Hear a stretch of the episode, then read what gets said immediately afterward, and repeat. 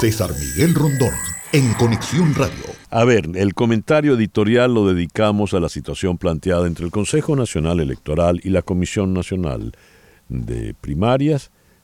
Eh, esta publica su documento donde insiste en la fecha del 22 de octubre y la Comisión, el Consejo Nacional Electoral, insiste ahora en que eh, toda elección que se realiza en el país ha de hacerla el Consejo Nacional Electoral. ¿En qué estamos entonces en este momento? Vamos a consultar con eh, Eugenio Martínez, el periodista Eugenio Martínez. Eugenio, muy buenos días. Gracias por atendernos. Buenos días, César. Un gusto escucharte. ¿Cuál es la situación a la fecha de hoy, mañana del 3 de octubre? Creo que es muy, es muy emblemático el comunicado del Consejo Nacional Electoral del día de ayer, donde reitera su oferta, su oferta de apoyo integral que implica posponer la primaria hasta el 19 de noviembre. Eh, y es muy particular porque en ese comunicado le dice a la oposición, o le recuerda a la oposición que tiene la competencia jurídica para intervenir el proceso, y le deja claro además a la oposición que si aceptan la asistencia técnica tienen que cumplir los extremos legales y constitucionales. Básicamente esos extremos legales y constitucionales a los que hace referencia el CNE se limitan exclusivamente a recordar que los inhabilitados no pueden participar en un proceso eh, electoral. Eh, creo que eh, no se esperaba tan pronto una, una respuesta de este tipo del Consejo Nacional Electoral. Creo que en los análisis escenarios que habíamos conversado la última vez, sí. Eh, eh, lo, más, lo más probable es que el chavismo dejase correr eh, algunos días más para tratar de, esperar que la primaria logísticamente fracasara. Pero el chavismo ha subido un poco la, la, la apuesta, tratando de que la Comisión Nacional de Primaria al final acepte la asistencia técnica, una asistencia técnica con la que prácticamente está de acuerdo buena parte de los candidatos y partidos que integran a la plataforma unitaria, pero eh, que tiene el rechazo, eh, el, rechazo de María Corina Machado, que el día de hoy tiene la primera opción de triunfo sobre en, la, en el evento del 22 de octubre. A ver, Diosdado Cabello dice, el 22 de octubre no va a pasar nada. Las primarias se mantienen en incertidumbre y es posible que no se celebren. Me gustaría un comentario tuyo al respecto. Bueno, al día de hoy la logística sobre la primaria pareciera estar eh, eh, bien armada, eh, por lo menos sobre el papel.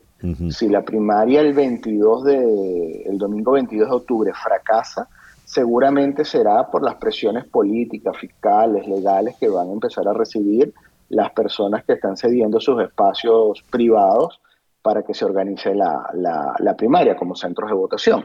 Así que el fracaso logístico operativo al que, que, espera que ocurra el gobierno venezolano, básicamente va a ser un fracaso inducido desde, desde el propio gobierno eh, venezolano.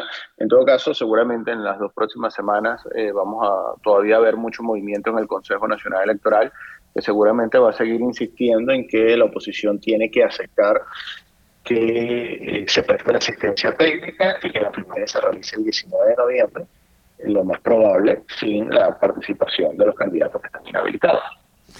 Habida cuenta de que todo parece girar en torno a María Corina Machado.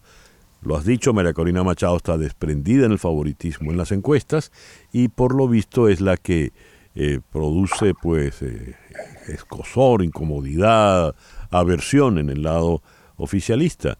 ¿Qué va a ocurrir? Porque pareciera que ella es la que tiene entonces la última palabra en todo esto y la palabra ya la conocemos. Sí, eh, con, el tema de María Corina seguramente se han adelantado un poco los escenarios porque eh, sobre su participación política en la primaria, en realidad se está adelantando el escenario de la participación en la elección presidencial del año 2024. Eh, queda claro que al día de hoy el chavismo no está dispuesto a que Nicolás Maduro se mida en una elección con María Corina Machado.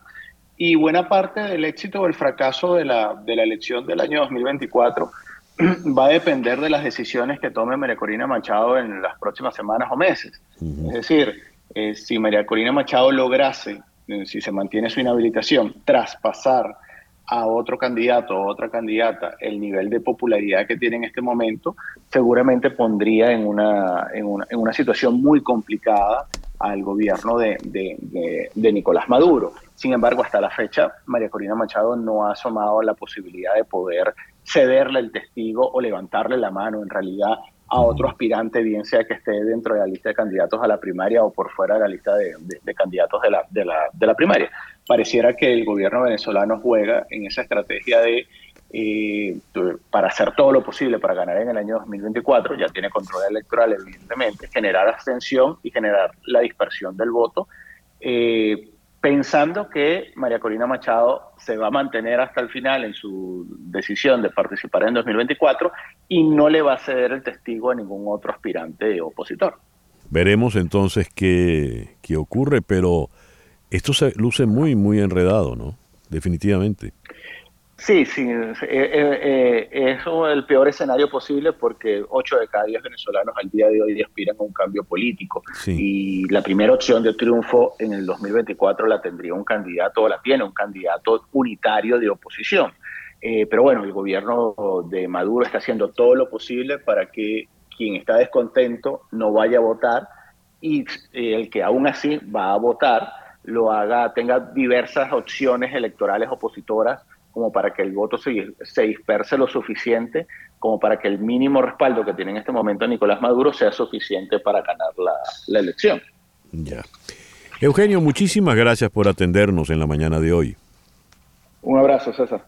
Eugenio Martínez, periodista especializado en los temas electorales, nos habló desde Caracas.